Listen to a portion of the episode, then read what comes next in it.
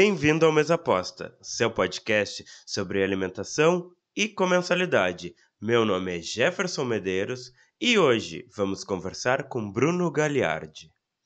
Vem, a mesa tá posta!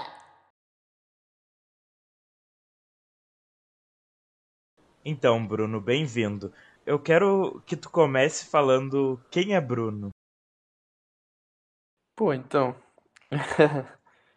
É, eu sou, sou músico. É, minha vida inteira sempre fui músico. E, e acabou que, que com a pandemia eu fui procurar novos meios, assim, de, de me virar, né? Porque sempre tive minha, minha independência, assim, através da música e E aí, nesse momento, assim, do, no início ali da pandemia, foi uma, foi um período bem complicado, né? E aí foi que a cozinha foi entrando na minha vida, assim. Que aí foi, foi quando eu pedi um emprego ali pro, pro Edu, da Sopro, né? E aí acabei entrando primeiro só, só na, pra lavar louça ali. Acabei ficando, acho que umas duas, três semanas na louça. E aí já fui entrando na, na parada da cozinha. E eu, nem era muito meu objetivo, assim. Meu objetivo era mais, tipo, arrumar um trampo temporário e assim que as coisas começassem a voltar, eu ia, ia voltar. Só que acabou que eu fui me apaixonando ali pela, pela cozinha e fui ficando. E tu diria que tu é melhor na cozinha ou tu era tão aclamado pela organização que, que sempre falaram que tu era o mais organizado? É, então, eu acho que, que, cara, foi uma coisa foi levando a outra, sabe? Tipo, eu sempre fui fui mais organizado, assim. Tipo, não só na cozinha, mas na vida, assim, sempre procurei ser organizado. E acabou que isso me ajudou ah, dentro dentro da, da cozinha em si mesmo. Tipo, por eu ser organizado, eu conseguia prestar atenção em outras coisas, porque as minhas coisas já estavam organizadas, entendeu? Então eu conseguia prestar atenção como que como que eles faziam a massa, como que eles recheavam a pizza, como que abriam a massa, como que forneava. Então, por eu já estar orga- organizado, isso me ajudava nesse ponto, assim, eu conseguia prestar bastante atenção nessas nesses outros detalhes, que eu acho que eu sou organizado ah, pelos detalhes, sabe? Tipo, eu sempre pensava na organização para me adiantar. Então, eu sempre pensava na frente. Eu pensava, ó, se chegar tal pizza para eu fazer, eu tenho que ter tal coisa. Então, eu já deixava tudo na mão, já ficava tudo preparado, assim. Então, foi aí que foi me ajudando em, em tudo. O quanto da organização tu acha que é necessário para trabalhar numa cozinha? Cara, acho que bastante. Eu acho, eu diria que, sei lá, tipo, pro, pro serviço, sim, pelo, pro momento do serviço, eu acho que eu, eu diria uns, uns, uns 80%, 70%, assim, é organização. Porque se tu tá desorganizado, tu não, sei lá, tu precisa de uma colher, tu precisa de uma concha, tu precisa de uma faca, e tu não sabe onde é que tá, ou o negócio tem que estar num lugar e, e tá em outro. Isso te, te toma mais tempo e aí tu acaba pensando mais onde tá a parada do que te focar em fazer aquilo, sabe? Então, se tu tá com, com tudo organizado, sabe onde as coisas estão, tu vai ali, tu vai pegar e vai seguir com o teu foco ali na, no, no que tu tá fazendo, né? Sim, e já dá pra ver que por tu ser muito organizado, é fácil a inserção em qualquer meio, porque querendo ou não, ah, a maioria dos trabalhos ah, exige de organização porque tu consegue colocar as coisas em ordem e, e Uhum. tu nunca, nunca te atrapalha. E como tu sente que foi a tua inserção dentro da cozinha? Tu conseguiu desde o primeiro momento uh, já te colocar, tu viu? E, e será que isso é para ti? Porque eu vejo e eu acho que tu combina muito com isso. O teu É. estilo combina muito com, com a cozinha, mas às vezes não é não é o que a gente gosta, não é porque a gente trabalha que a gente gosta. Sim, sim. Cara, eh, o momento que eu, que eu senti assim a minha inserção na, na cozinha foi porque eu fazia parte da equipe, eu era da louça e, e organizava, tava sempre na função ali do salão para organizar os copos e tal. Só que o movimento foi tão intenso no início ali para eles e eles não esperavam assim tudo aquilo. E aí eu foi um momento que ele estava muito corrido e aí eu comecei a ajudar nas dando saída nos pedidos. Então, tipo, ah, pedido tal, tava pronto já, ou tava só faltava finalizar, eu, eu só pegava e levava para a bancada para dar saída. E aí começou a pegar mais ainda o movimento e aí eu comecei a finalizar as pizzas. Aí foi o momento que eu comecei a, a, a pensar mais na, na, na cozinha, assim. Porque aí eu tinha que ter o capricho de finalizar a pizza bem, porque tinha que estar com uma, uma boa aparência, pra, porque a pessoa primeiro pega a, comida e come com os olhos, né? Então, aquele momento ali, eu tinha que fazer caprichado o, o trabalho. Então, foi esse o primeiro momento que eu me senti dentro da cozinha, assim. Que aí eu finalizava as pizzas e dava saída. E aí, quando eu fui tendo feedback, assim, do Edu, do, do Will, dos guris ali que estavam na minha volta, que eu tava finalizando bem, tava certinho, era aquilo ali, era aquela quantidade, era, era daquele jeito que a pizza tinha que estar. Aí eu fui, ó, então tô fazendo certo, tô indo no caminho certo. E aí o resto eu fui me interessando, assim. Tipo, era um pensamento de, cara, se eu só ficar finalizando pizza, qualquer um pode vir aqui finalizar pizza, sabe? Então, se eu quero mesmo entrar na cozinha, quero trabalhar mais, quero. Porque meu pensamento sempre foi ajudar mais, sabe? Então, se eu tava lavando louça, eu sabia que eu tava ajudando, mas eu sabia que eu podia lavar louça, finalizar uma pizza, mas eu também sabia que eu podia ir ali rechear uma pizza pra ajudar também, sabe? Então era, meu pensamento era em ajudar. Então eu sempre pensava, cara, eu posso aprender isso, porque no momento que eles precisarem, eu, eu vou estar disponível para ajudar. Então eu ia lá e fazia aquilo ali para ajudar. E aí, depois que, que eu fui entendendo mais sobre a cozinha, que o, principalmente o Edu foi, foi me explicando mais sobre cozinha, que aí eu comecei a ligar para outros pontos na cozinha, não só a organização e a ajuda do, do pro próximo ali. Eu que aí ele começou a me ensinar mais coisas sobre sobre o paladar e tal, que aí eu comecei a prestar mais atenção nisso, sobre combinações e sabores e etc. Porque até então o alimento para mim era a função era me alimentar, sabe? Então não pensava muito nessa forma.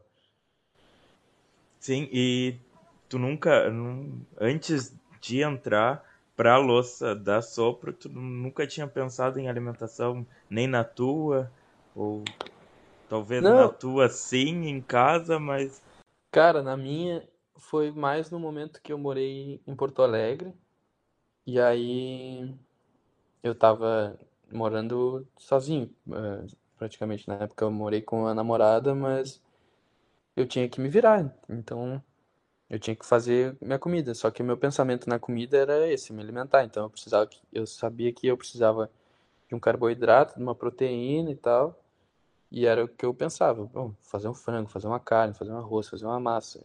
Pensava assim. E claro, aí vinha, ah, tá bom, tá ruim. Isso daí era era o único critério, assim, tipo, ah, tá salgado, não tá, sabe? Não pensava em combinações de sabores e tal.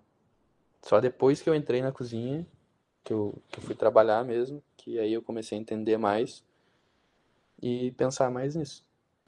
É, e não tá errado, né? É uma democratização da cozinha que, pelo menos, eu tento passar para as pessoas, porque uh, se uh, pelo menos quando alguém conversa comigo sobre alimentação, pensa que eu tenho uma alimentação muito diferente e, e não, eu não, na real, mesmo trabalhando uh, agora com ali na, na Sopro, eles têm bastante combinações que aí tu começa Sim. A te interessar por combinar, né?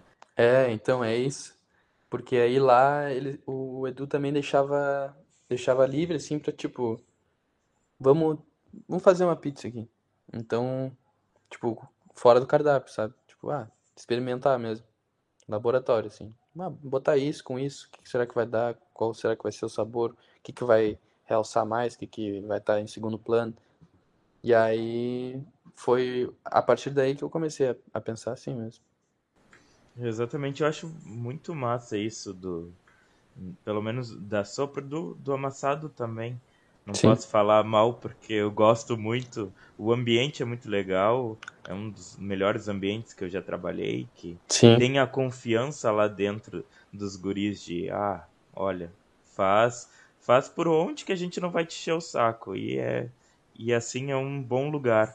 E é. a sopro ali de ter bastante coisa. Ah, tá o queijo. Tem vários queijos diferentes ali que tu pode provar e, e tentar combinar. E para quem gosta e, e quer entender mais de, de gastronomia, ter os ingredientes à mão de tipo, ah, se eu misturar isso com isso, será que uhum. vai ficar legal? Isso é muito Sim, bom, né? e eles pensam também sempre em ter bons ingredientes, né? Não é tipo, ah, tem um ingrediente ali, mas é ah, o mais barato, o que vai ser melhor para nós. É... Não, eles pensam em qualidade também, então isso também é muito importante. Assim, tu, tu tá trabalhando, tá aprendendo com, com bons ingredientes, não é? Não é qualquer coisa, né? Exatamente. Tá aí agora, então vamos, vamos falar um pouco de música, depois a gente vai falar de como é, de casa, como como a comida entrava, algumas coisas que tu tem de lembrança, avó, avô, comida Sim. afetiva. Mas a música, agora tu foi para São Paulo e Isso. a gente te acompanha pelas redes sociais e, e vê que que tu tá conseguindo, pelo menos, não sei se trabalhar, porque eu não sei como é que como é que tá funcionando, mas eu vejo que tu tá tocando em vários lugares. Abandonou sim, sim. a cozinha? Cara, por, por hora, assim, tipo, trabalhar com a cozinha eu não penso. Porque a música para mim sempre foi o meu, meu primeiro e, e meio que único plano, até a cozinha ter entrado na minha vida. Então, nesse momento eu tô tentando mais focar na música, porque o período que eu trabalhei na cozinha foi ótimo, foi muito bom, tanto experiência profissional quanto pessoal, assim. Eu evolui bastante, mas deixou meio que bem em segundo plano a parada da música, né?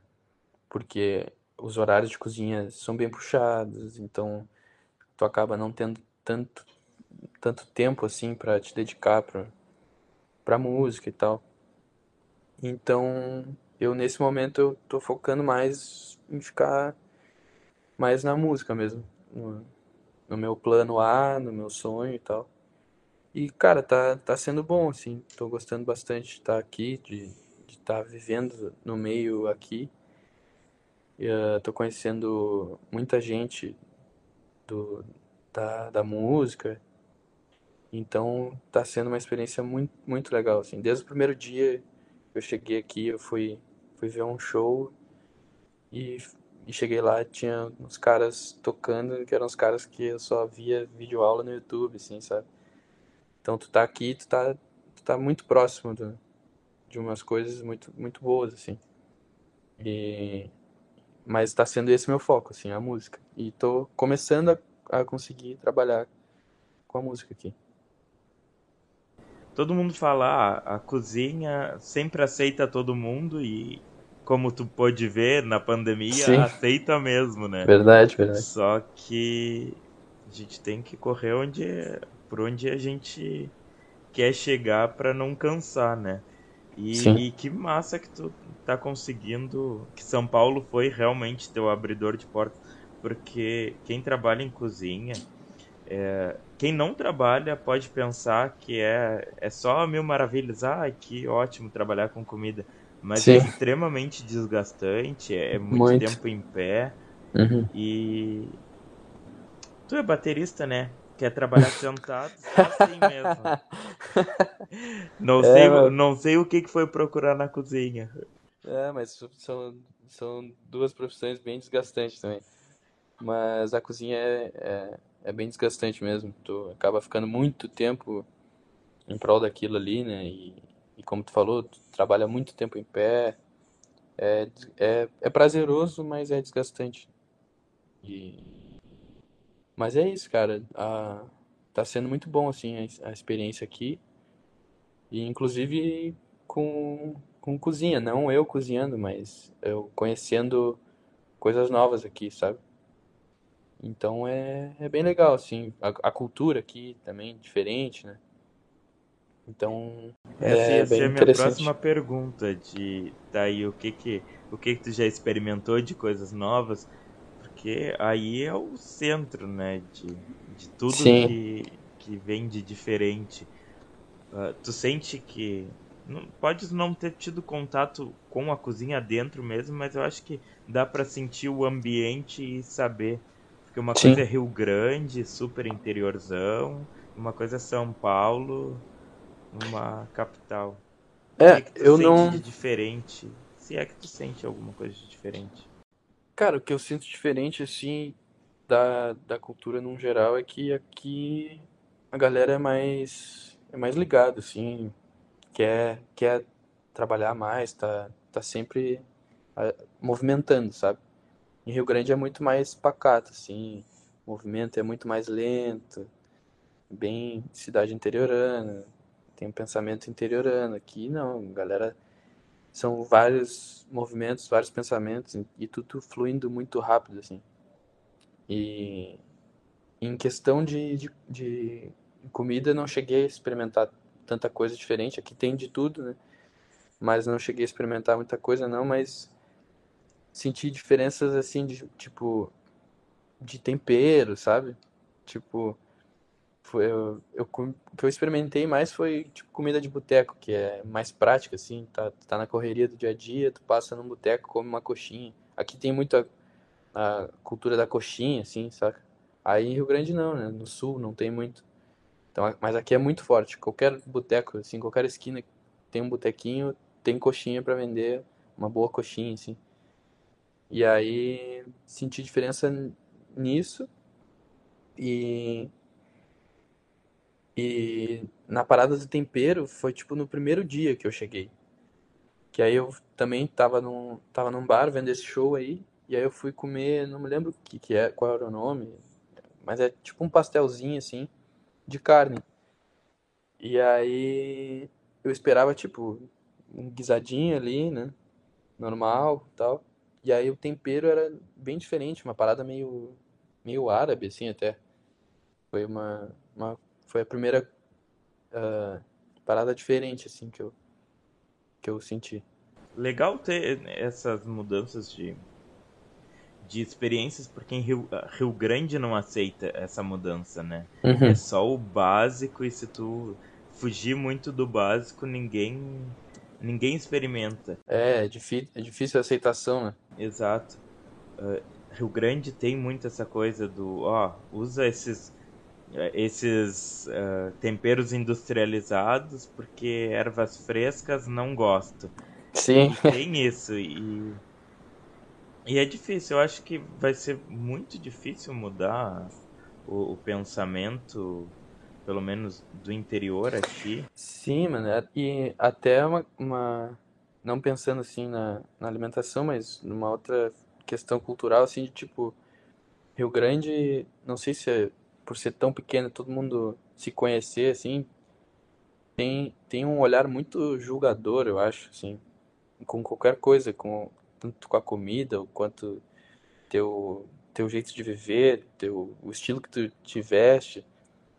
Tem tem muito esse julgamento, tipo, se tu se tu, que nem tu falou, se tu oferece uma coisa diferente no mercado, assim, que o povo tá acostumado, e, e não é uma coisa muito comum, a galera já julga e já não, não vai muito, te, tu já quebra, teu negócio já quebra.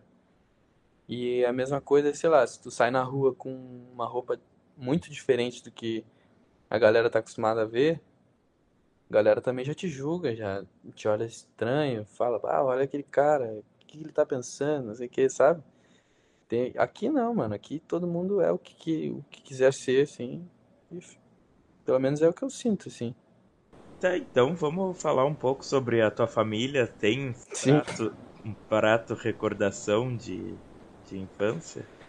Cara, eu tenho, tenho um que é, é arroz, lentilha e bife milanesa. Porque uma época da minha, da minha vida, assim, eu acho que eu tinha uns oito anos, por aí, era bem, bem novinho.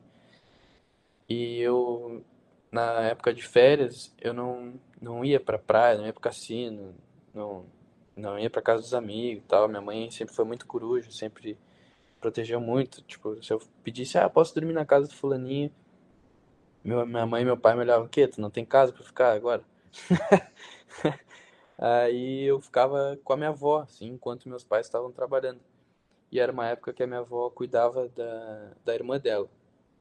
E aí ela tava doente e tal. E eu ficava em casa lá junto. E eu também ficava à disposição da minha avó para ajudar. Então eu ajudava a limpar a casa, gostava de ajudar ela com as coisas. E uma outra coisa que eu, que eu gostava de ajudar era na cozinha. E eu lembro de ela que me ensinou a fazer arroz, ela que, que me ensinou a fazer lentilha também, ela que me ensinou a fazer o bife milanesa.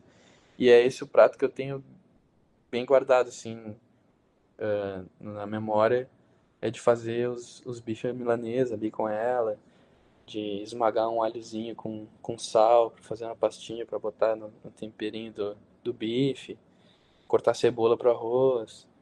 E esse é o prato bem que é mais marcante, assim, para mim. É um prato muito simples, da, tipo, da comida brasileira, mas é, é uma parada que me marcou bastante. Sabe que toda vez que eu pergunto isso, as pessoas sempre ficam com vergonha de dizer, ah, é um prato simples.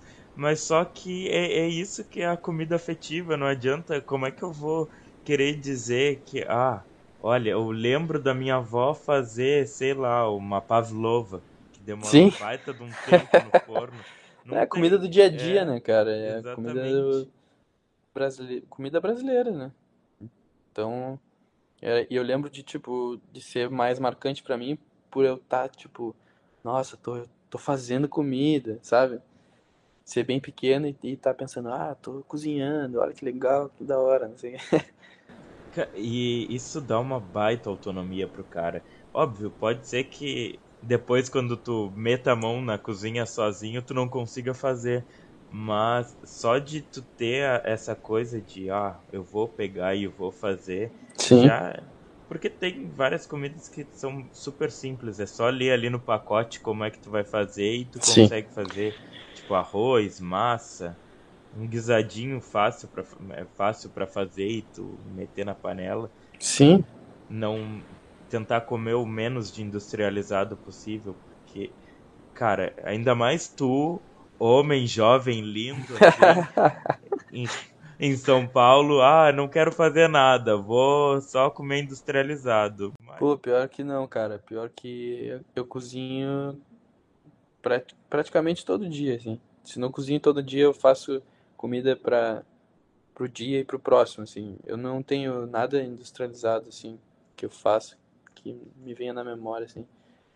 Eu não, não, não costumo mesmo, tipo, Acho que a única vez que eu comi alguma coisa industrializada, tipo é, ah, uma lasanha congelada, um nuggets, um negócio assim, foi quando meus pais vieram, vieram aqui, vieram me trazer umas coisas. E aí fizeram um super pra mim, aí eles compraram, tipo, lasanha congelada, nuggets, pão de queijo. Porque se eu vou no super, eu não compro. Tipo, o que mais tem na minha geladeira é, sei lá, batata, cenoura, cebola, tomate. E o que menos tem é coisa industrializada. Que eu acho que eu acabei pegando. Tipo, eu não. Eu acho que assim, eu não tinha um, um hobby. Tipo, o meu hobby era, era o meu trampo. E aí, depois. Não, essa é foda, hein?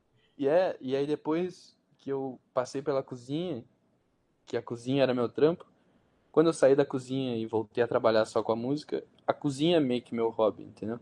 Então, tipo, eu gosto de cozinhar em casa, gosto de fazer as coisas, gosto de ficar em casa e, e, e cozinhar. Não cozinhar de tipo, ah, vou fazer uma receita mirabolante, vou fazer um pão, vou fazer um bolo. Não, eu gosto de cozinhar pra, pra comer, tipo, almoço, janta, sabe?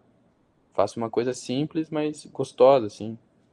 Cara, é muito foda que eu, eu também, por mais que seja a minha profissão, que eu tenha escolhido fazer gastronomia pra, pra vida, mas, tipo, em casa eu, eu tenho essa coisa de, tipo, ah, eu vou pegar sem tempo para acabar, vou cortar tudo na calma. Sim. Porque, querendo ou não, quando tu trabalha com cozinha, tu tem que fazer o mais rápido possível, É. não é?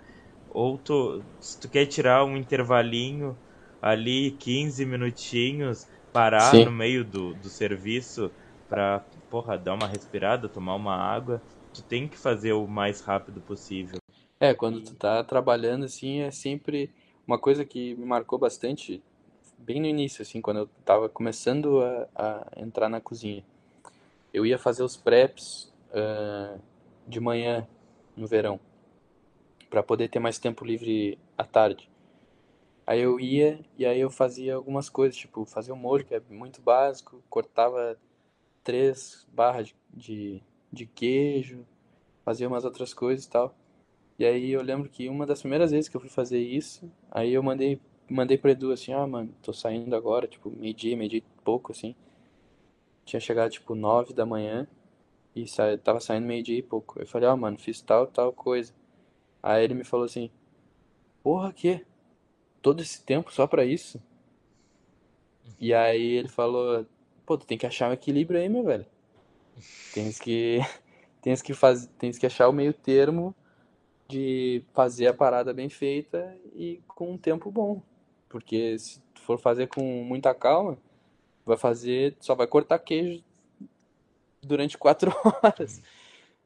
E aí foi uma parada que eu fiquei, na- ficou na minha cabeça assim, de, não, isso é verdade, tem que achar um equilíbrio, tipo, não, não dá pra fazer a moda louco assim, fazer tudo cagado, mas também não dá pra fazer ser muito perfeccionista e demorar cinco horas cortando queijo, sabe? E aí foi uma parada que aí a, a parte de organização começou a, a pesar mais, que aí eu organizava a forma que ia ser mais, mais prática e mais ágil para fazer as coisas. Aí eu comecei a, tipo, a inventar métodos de corte de queijo que fosse esse equilíbrio e pensar, tipo, ah, se eu, se eu fizer tal coisa primeiro, eu já engato fazendo essas coisas, tipo, de corte, sei lá, se eu pegar ah, cebola roxa, eu vou sujar muito a tábua, se eu pegar o tomate primeiro, a tábua vai ficar mais suja, então eu vou pegar o poró, aí depois eu pego a cebola, aí depois eu pego o tomate, sabe? Por umas, umas coisas assim que eu fui, tipo, calculando pra ter menos, tipo, perder menos tempo entre, entre as, os preps, assim. Que aí a organiza- organização começou a, a pesar mais. Ou seja, na tua vida de, de cozinha, tudo é organização. Se não fosse tu ser um homem organizado, tu tava perdido. É, também, também. É, e era mais, é, mais isso, organização e raciocínio lógico, assim, sabe? Tipo, é bem, bem isso. Raciocínio lógico de, tipo, ah, se eu, se eu fizer isso, não vou conseguir fazer aquilo. Então, vamos, vamos pensar logicamente aí pra, pra, pra roda girar, né? E comida de, de domingo, tu tem essa? Não, lógico que hoje em dia, morando sozinho, é meio ruim de fazer o- a comida diferente de domingo só pra Sim. ti. Mas comida de domingo na casa dos Galhardes. Cara, na casa dos Galhardes, comida de domingo, era muito, muito churrasco, velho. Muito churrasco. E às vezes rolava uma, tipo, ah, fazer uma lasanha e tal. Mas era muito mais churrasco do que qualquer outra coisa. Era, tinha uma tia minha que sempre gostava de reunir toda a família, tá todo mundo junto toda semana e, e tal. E aí ela foi a primeira também na família a ter uma casa no cassino. Aí ela juntava todo mundo na casa do cassino e fazia churrasco. Aí a gente ia para lá de manhã só saía de noite. E aí era sempre assim, churrascada e cerveja. E é grande a tua família, Bruno? Cara, minha família todos, tios, tias. é grande porque pela parte da minha mãe são contando a minha mãe são seis irmãos. E meus pais são primos. E aí meu pai também tem uma irmã, só que a parte a parte da família por, parte de pai foi mais se mudou para Santa Catarina quando era novo. Então essa parte da família dos seis irmãos, em média cada um tinha dois filhos. Acho que só duas tias não tiveram filhos. Cada um tinha dois filhos. E aí as primas também tiveram filhos. E aí, então era tipo, família grande, sempre tinha criança brincando, berrando, brigando. Sempre tinha confusão com as crianças. Então tava todo mundo sempre junto, assim. Muita gente, família italianada, assim, gritando pra caralho. Não consegue falar sem gritar. Italiano que não tem coisa do- da massa. É. É que, tipo, acho que o churrasco é mais essa, essa parada do, do gaúcho, né? De, ah, domingo, churrasco.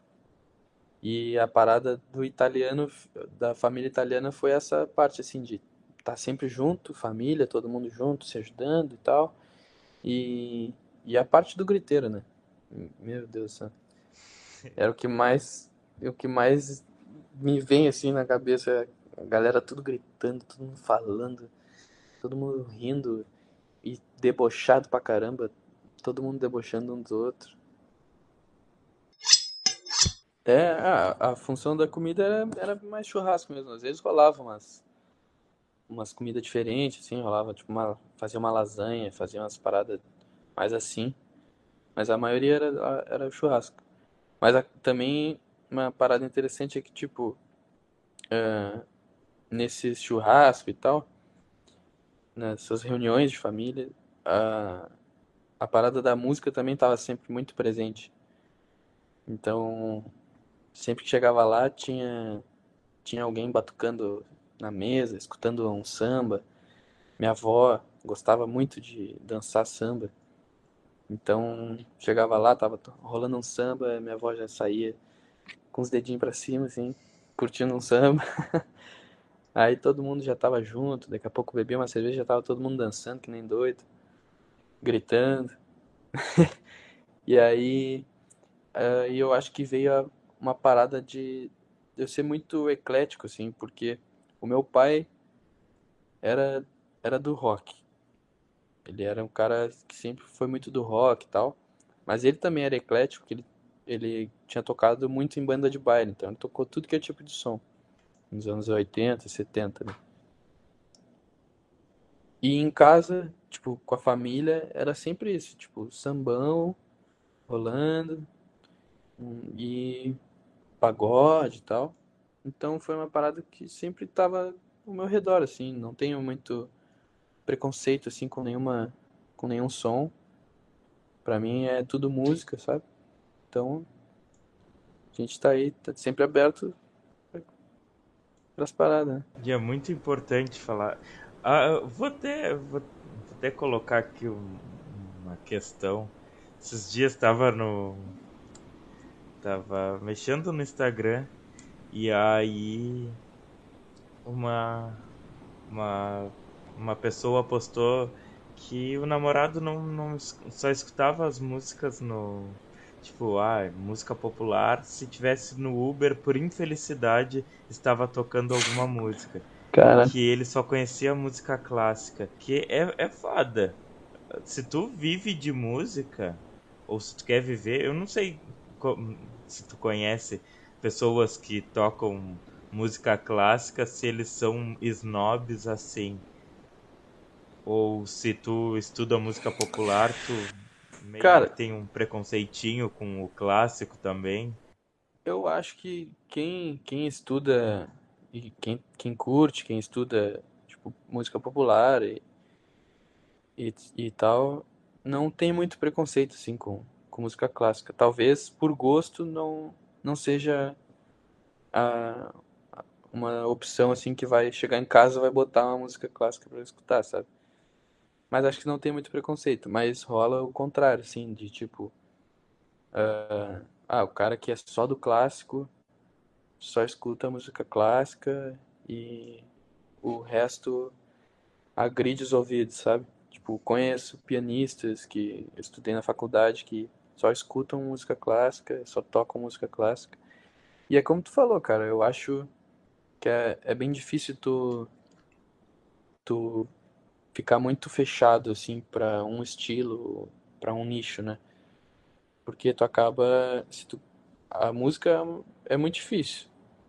E se tu acaba afunilando mais, vai ser mais difícil. Então, a, a minha percepção e o que eu, o meu pensamento é, tipo, tá sempre aberto pra tudo que é tipo de som, sabe?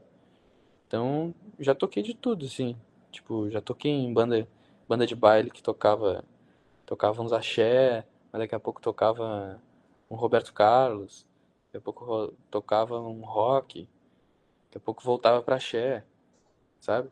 Mas também já toquei umas, umas paradas de MPB, toquei Elis Regina, toquei já mais pro um MPB mais rock, assim, tipo um Eller, já, já toquei jazz, já toquei ah, uma, umas paradas mais pensando em, em, em percussão tipo afro, sabe? Uma música mais afro-brasileira, assim. Já toquei muita coisa. E, e gostando de estar de tá tocando e de estar fazendo aquilo, porque, sei lá, sempre, sempre gostei muito de, de muita coisa. E cada e, e eu também acho que cada experiência vai vai te agregar em alguma coisa sempre. Então, eu tocar, deixar de tocar alguma coisa, posso estar perdendo de ter uma experiência legal e estar aprendendo alguma coisa, inclusive no meu instrumento. É, e é foda porque se tu, se tu quer ganhar dinheiro, realmente não não estamos falando em enriquecer, que aí também já é, já é meio difícil tu pensar nisso. Tu não pode ter preconceito se tu pensar só pelo clássico, eu acho que deve estar muito mais difícil ainda pra quem tenta do clássico. É por isso que não dá pra falar mal do, do funk, não dá pra falar mal do, da música pop, porque é o que paga dinheiro, é, o- é o que paga os artistas. Sim, sim. Tem, tem muito isso também. Eu, eu, eu penso exatamente assim, cara. Tipo, também não. Meu, meu objetivo não é, que nem tu falou, não é ah, enriquecer e tal. Claro, se acontecer, bom, né? Mas meu objetivo é, sei lá, viver bem só, né? Tipo, tá vivendo e tá curtindo e tá tocando e E eu não, não, não tenho nenhum preconceito assim com, com nenhum, nenhum som mesmo. E a bateria não, não é mais difícil de conseguir. Aí em São Paulo eu acho que deve ser meio que parelho tudo.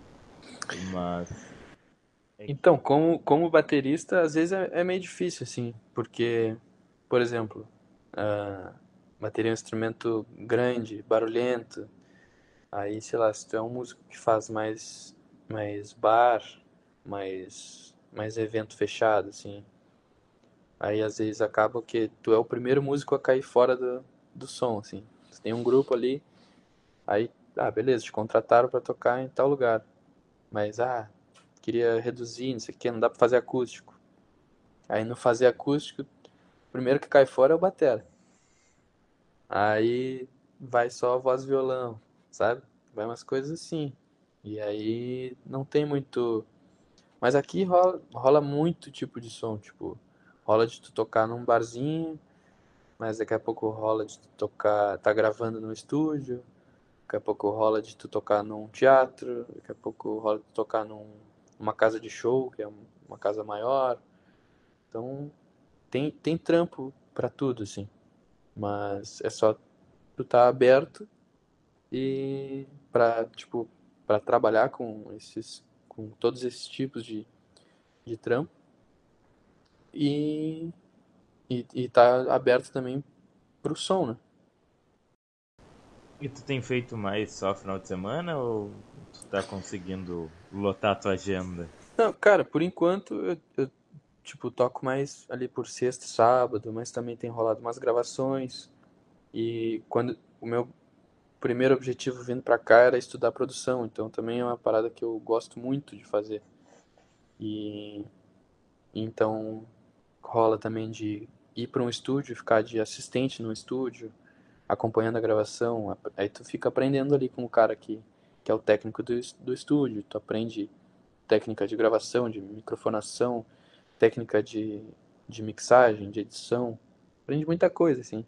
E eu sempre aprendi muito mais olhando e tentando fazer igual, sabe? Tipo, foi assim que eu aprendi a tocar bateria, vendo meu pai tocando e tentando fazer igual, que eu acabei tocando bateria. E o áudio também foi a mesma coisa. Na época que meu pai gravava, gravava uns discos aí em Rio Grande, eu ia no estúdio e ficava vendo o cara do estúdio. Depois chegava em casa tentava fazer igual. Depois buscava, fui buscar mais informação, YouTube, etc. E aí, então durante a semana rola muito isso, assim, de ensaio, gravação, umas mixagens, umas paradas assim, mas nada que seja de tipo, uh, ah, trampo pagando. É, é mais por experiência própria para eu aprender mesmo. Aí fim de semana rola, um, rola algum show, assim, rola um barzinho pra fazer, rola um duo pra tocar com, com mais um cara de, de violão e voz. Mas também rola com banda e tal. Semana, agora, esse fim de semana passada, final de semana passada, eu toquei no sábado com uns caras que tocavam blues, que eu conheci numa jam, que eu dei uma canja, toquei duas músicas, o cara gostou, pegou meu contato. Deu duas semanas, ele, ah, preciso de um batera, me ligou e eu fui, sabe? Então, tá rolando, assim, tem trampo, tem trampo. Só tô no processo que eu tô me inserindo, assim, ainda, né? Tô há um mês e pouco aqui. E essa é a coisa, eu até queria que tu participasse, primeiro porque tu teve uma experiência na, na cozinha e por ser músico também, são dois são dois trabalhos que eles são super distintos, mas eles são super complementares também. Um porque sempre tem um, um barzinho com comida e música. Uh, a maioria dos restaurantes, se não tiver uma musiquinha ambiente bom ali, não, não vai ter gente entrando, então eles se complementam muito. Sim. E, e até por isso, ah, por tu ter ido para São Paulo também faz muita diferença, porque às vezes a gente fica aqui imerso num mundo que, que a gente acha que é grande, só até a gente achar um mundo maior e, e ver que é completamente diferente do que a gente já pensa podia, ousava pensar, na verdade, né? Às vezes a gente pensa grande, mas é pensar grande para dentro de uma cidade pequena. Mas aqui, mas aqui tem muito isso, assim, tipo, tem muita referência de, de muita coisa e eu acho que acaba, tipo, agregando uh, tanto pra cozinha quanto pra música. É isso, tipo, tu ter referências, né? Então, uh, a minha referência de cozinha hoje é sopro, amassadinho. É, é tipo as ideias de cozinha do Edu, as ideias de cozinha do Caio, sabe, de, de cardápio, que eu, que eu digo, assim, que me levaram a, a pensar a cozinha de outra forma. E pra música é a mesma coisa. É tipo, é eu tá ali vivendo uh, aquele tipo de som, tocando aquele tipo de som, ou conhecendo aquele tipo de som, que, nem só som, arte no, geral, E aquilo ali te, te traz a referência pro teu modo de tocar, pro teu modo de pensar alguma música que tu pensava de uma forma, mas aí tu já começa a agregar novas referências e já começa a pensar diferente. Então eu acho que tudo é, é isso, assim, é referência. E, a, e aquilo que tu falou de, dos barzinhos e, e tal, cara, não tem um restaurante que não, não tem uma música ambiente, né? Seja uma música ambiente, música eletrônica, tocando numa caixa de som, ou um músico tocando. Porque tá, tá sempre relacionado. E eu acho também que tem uma, uma parada de sensibilidade, assim, da cozinha. Não é só o cara ser organizado e, e fazer aquilo ali que te mandaram. Tu tem que ter uma sensibilidade de tipo, pô, botei, botei muito disso aqui, tem que equilibrar isso, sabe? E na música também é muita, muita sensibilidade em todo momento. Então eu acho que são, são artes. Tá tudo junto no mesmo, no mesmo saco. então, Bruno, vou me encaminhando aqui pro final. Te agradecer, na verdade, por essa, essa conversa super proveitosa, muito massa. E, e é isso, eu queria muito te agradecer, muito obrigado. Pô, eu que te agradeço, foi um baita papo, gostei bastante, sempre gosto de conversar contigo. Fazia horas que a gente não se falava, só ali é. mandava umas mensagens no Instagram, falava umas bobagens, matava não uma saudade. É. E aí, mas é sempre bom conversar, cara. E essas conversas ali que a gente tinha no dia a dia de trampo, no momento de folga, era é sempre ótimo. Foram, foram conversas que sempre me fizeram evoluir também como, como pessoa, como artista, como tudo, né? Conversar contigo é sempre bom. Não é, não é porque tu tá aqui na minha frente, eu sempre te falei, não é só por ser um rostinho bonito que, que eu gostava de conversar contigo. Tu tem tu é um cara muito pra frente, tem umas ideias muito massa. E é bom ter contato com gente em Rio Grande que tem a cabeça maior do que a cidade pra gente evoluir sempre. Sim, pô, muito obrigado, cara. e é recíproco, esse mesmo pensamento é recíproco.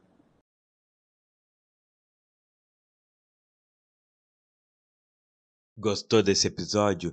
Então você pode seguir, favoritar ou assinar o podcast na sua plataforma de áudio favorita e também pode seguir o podcast no Instagram através do perfil Podcast Mesaposta. Esse episódio foi editado por Jefferson Medeiros. Arte, Cat Design Criativo. Música, Eduardo Kerber.